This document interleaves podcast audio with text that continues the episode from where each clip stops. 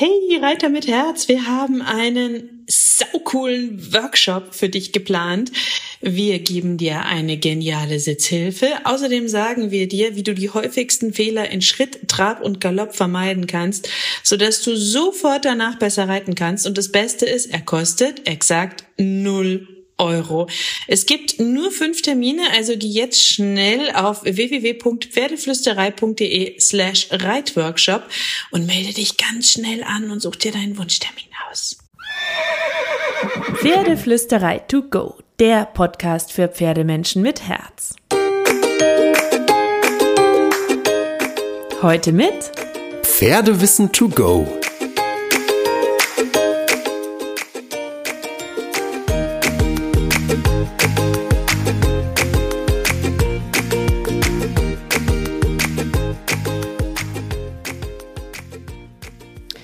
Hallo und einen wunderschönen guten Morgen. Ich hoffe, du hattest auch diese Woche wieder so viel Glitter, Glitzer und Magie mit deinem Pferd und ganz viele magische Momente. Und damit es mit der Magie auch weitergeht, wollen wir uns heute drei Gedankengängen widmen, die wir unbedingt aus unseren Köpfen streichen wollen. Unbedingt, unbedingt, unbedingt. So. Ich habe eine kurze Zusammenfassung für dich. Gedanke Nummer eins. Pferde sind doch in der Herde auch nicht zimperlich miteinander, da kann man doch was machen. Gedanke Nummer zwei, wenn dein Pferd dich mag, galoppiert es immer ans Gatter. Und Gedanke Nummer drei, das Pferd verarscht dich, das teste dich, sei der Chef. Okay, vielleicht rufst du jetzt ganz laut, kenne ich, sicher, kannte ich auch, jahrelang, aber weißt du was? Diese Mythen sind kompletter Blödsinn. Und sie führen uns als Pferdemensch in die falsche Richtung. Sie können sogar echte Beziehungskiller sein. Und wir sollten einen ganz anderen Blick auf die Pferde entwickeln.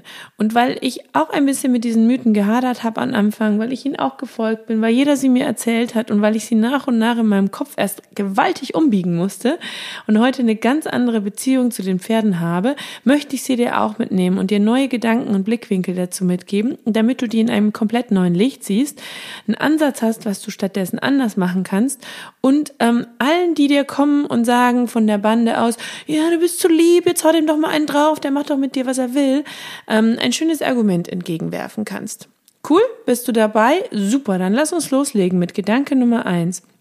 Pferde, die sind doch in der Herde auch nicht zimperlich miteinander. Deswegen dürfen wir auch richtig zuhauen und uns mit Kraft durchsetzen. Hast du schon mal gesehen, wie die mit den Hufen und Zähnen auf der Koppel miteinander umgehen? Das kommt super, super oft. So wie die auf der Koppel beißen und treten, dagegen ist unser Klaps ja gar nichts. Und der, der Vergleich, ganz ehrlich, der hinkt aus ganz vielen Gründen. Das ist, als ob du Äpfel mit Birnen vergleichen würdest. Warum? Pferde sind Pferde. Punkt eins. Sie sind keine Menschen, richtig? Das wissen wir. Und das wissen auch die Pferde. Sie wissen, dass wir keine Pferde sind, weil wir eine andere Energie haben, weil wir eine andere Körpersprache haben, weil wir anders agieren. Und sie kommunizieren anders mit uns als mit ihren Pferdekumpels. Und das wollen wir ja auch, weil wir wollen ungern, dass Pferde die Druckstufen so hochfahren, wie sie das auf der Koppel manchmal tun. Noch ein Gedanke. Wir wollen ja von den Pferden Lektionen, wir wollen reiten, wir wollen Training, wir wollen Hufe geben, wir wollen striegeln, wir wollen an ihren ganzen Körper ran, wir wollen sie satteln, wir wollen sie gurten, wir wollen sie zäumen, wir wollen ihnen Sachen über den Kopf ziehen.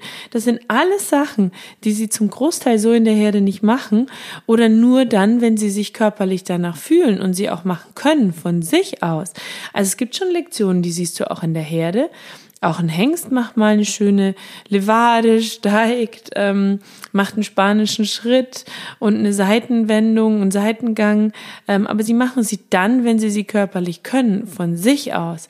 Wir wollen aber, dass die Pferde genau dann all das machen, wenn es uns in den Plan passt. Und vielleicht kann dein Pferd das aber aus irgendwelchen Gründen gerade nicht. Oder nicht so, wie du das möchtest. Oder nicht so lange, wie du das möchtest. Stichwort Hufe geben. Wir bringen die Pferde mit dem Hufegeben aus der Balance. Die stehen nur noch auf drei Beinen. Das ist für ein Fluchttier eine ganz große Nummer.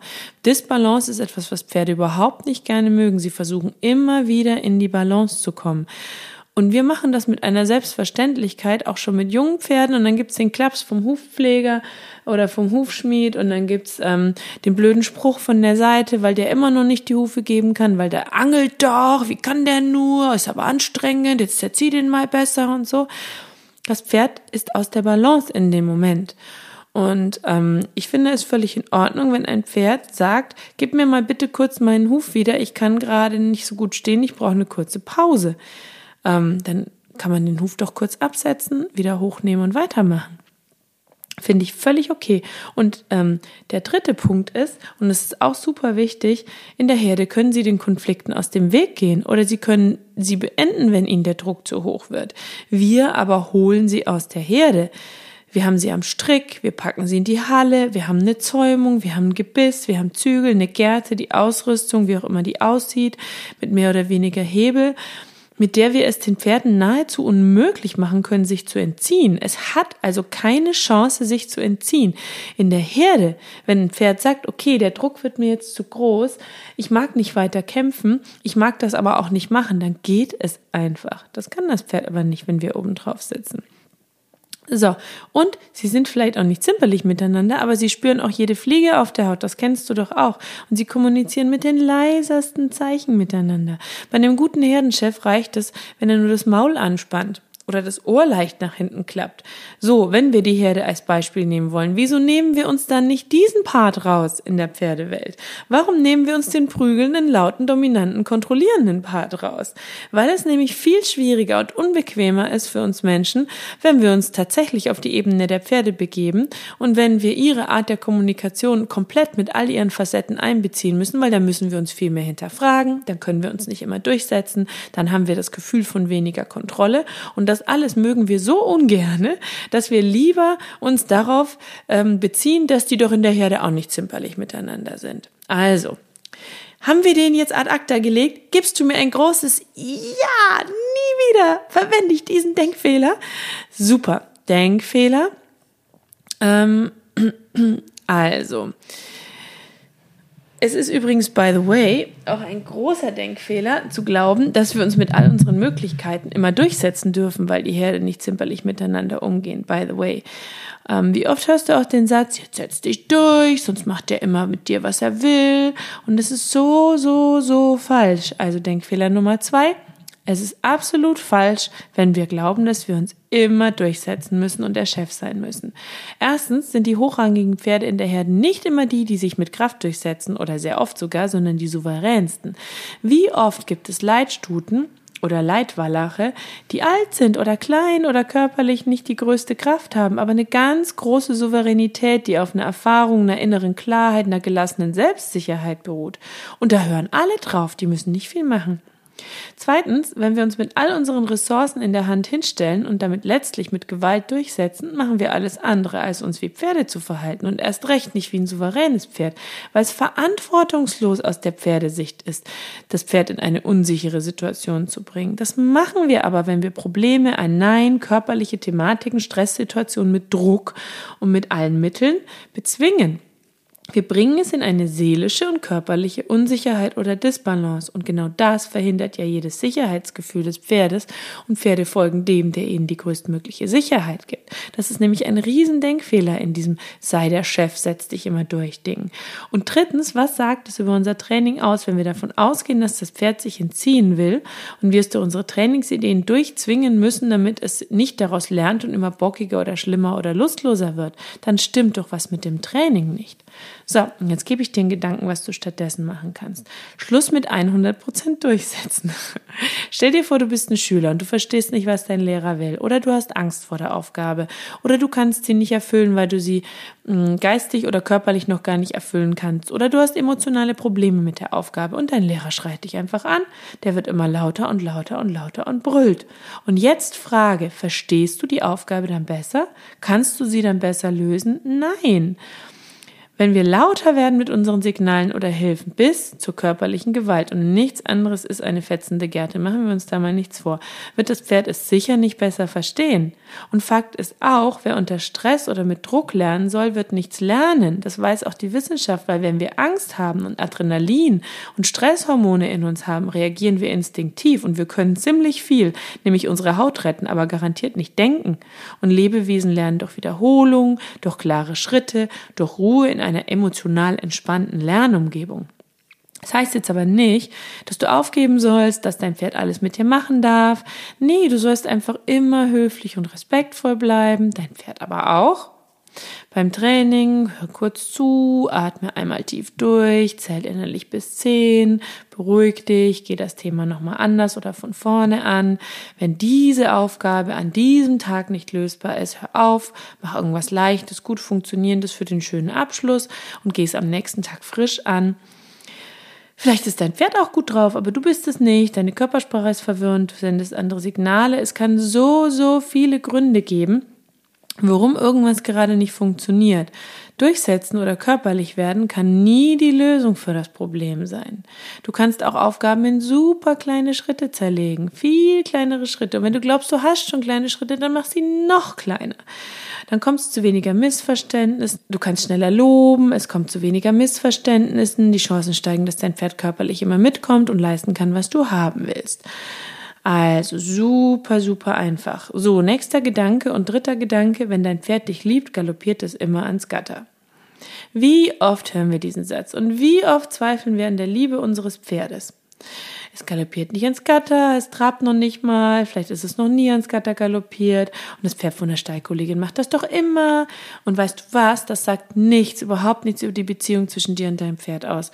Es ist nicht unbedingt ein Qualitätszeichen, wenn dein Pferd ans Gatter gerannt kommt. What? Das sagt dir jeder, aber es stimmt nicht. Pferde sind individuell, sie sind Persönlichkeiten, richtig? So, ich hoffe, du nickst jetzt zu Hause ganz heftig. Wenn wir uns also einig sind, können wir dann auch glauben, dass jedes Pferd ans Gatter galoppiert und die Pferde, die das nicht tun, uns nicht lieben oder keine gute Beziehung zu uns haben?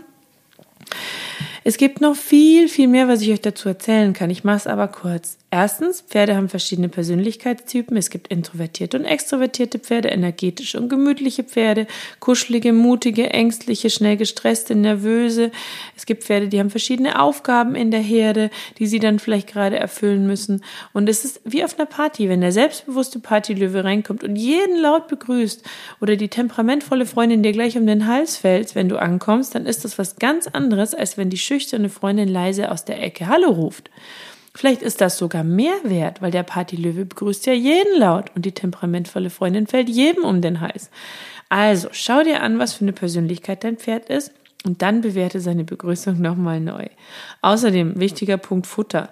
Wie viel Futter hat das Pferd? Wie steht es? Langweilt sich's auf seinem Paddock? Hat er nicht genug fressen? Ich verspreche dir was. Wenn du dein Pferd auf ein kleines Paddock stellst und ihm nicht genug Futter gibst und es den ganzen Tag auf diesem Paddock steht und vielleicht seit drei Stunden kein Essen hatte, dann wird auch dein Pferd ans Gatter galoppieren und brummeln. Bei meinem Pferd weiß ich zum Beispiel, wenn sie ans Gatter galoppiert, wenn sie ganz laut brummelt, wenn ich komme, dann muss ich misstrauisch werden, weil dann stimmt was nicht. Sobald sie in der Herde, in dem Stall zufrieden ist, eine Aufgabe hat und gut angekommen ist, bekomme ich eine ganz andere Begrüßung. Kein Trab ans Gatter, weniger Brummeln oder seltenes Brummeln, weniger raus hier, als wenn sie Hunger hat oder unzufrieden ist. Dann hebt sie den Kopf und kommt mir drei Schritte entgegen und das ist ihr mega Hallo, wenn sie glücklich ist. Tagesform spielt übrigens auch eine Riesenrolle. Ähm, manche Pferde sind Morgentypen, manche sind Abendtypen, kann auch eine Rolle spielen. Wie ist die Herde gerade, wenn der Herdenchef raus ist und dein Pferd ist zweitrangig, dann will es nicht kommen, weil es hat eine Aufgabe, es muss auf die Herde aufpassen. Stichwort, noch drei schnelle Gesten, die Liebe zeigen können, damit du Alternativen hast. Wenn dein Pferd in deiner Nähe entspannen kann, ist das übrigens auch ein Zeichen für Zuneigung, weil es vertraut dir. Wenn dein Pferd mit dir zusammen draußen im Gelände genauso ist, wie wenn andere Pferde dabei sind oder nicht, wenn dein Pferd ganz viel mitmacht, weil du es darum bittest, Tierarzt, Hufpfleger und so, kann das auch ein Zeichen von Liebe und Vertrauen sein. Wenn du auf beiden Seiten stehen darfst, kann das auch ein Zeichen von Liebe und Vertrauen sein. Wenn dein Pferd nämlich eher versucht, dich auf seine linke Seite zu bekommen, hat es noch ein bisschen Stress mit dir, weil was in seinem linken Auge ähm, gesehen wird, landet im Gefühlszentrum des Pferdehirns und dort wird alles Emotionale verarbeitet, besonders stressige und aufregende Dinge. Gibt noch viel, viel, viel mehr Zeichen. Ähm, aber bevor dieser Podcast viel zu lang wird, du siehst also, ähm, es gibt so viele Mythen, da gibt es auch noch viel mehr, die wir eigentlich entkräften können und die was ganz anderes bedeuten. Also, guck dir dein Pferd genau an, atme tief durch, sei nett, höflich und lieb, aber dein Pferd muss auch nett, höflich und lieb sein. Ich glaube, dann werdet ihr ganz viel Magie und Glitzer miteinander haben. Also, hab eine wunderschöne magische Woche und kraul deinem Pferd einmal dick und fett das Fell von mir.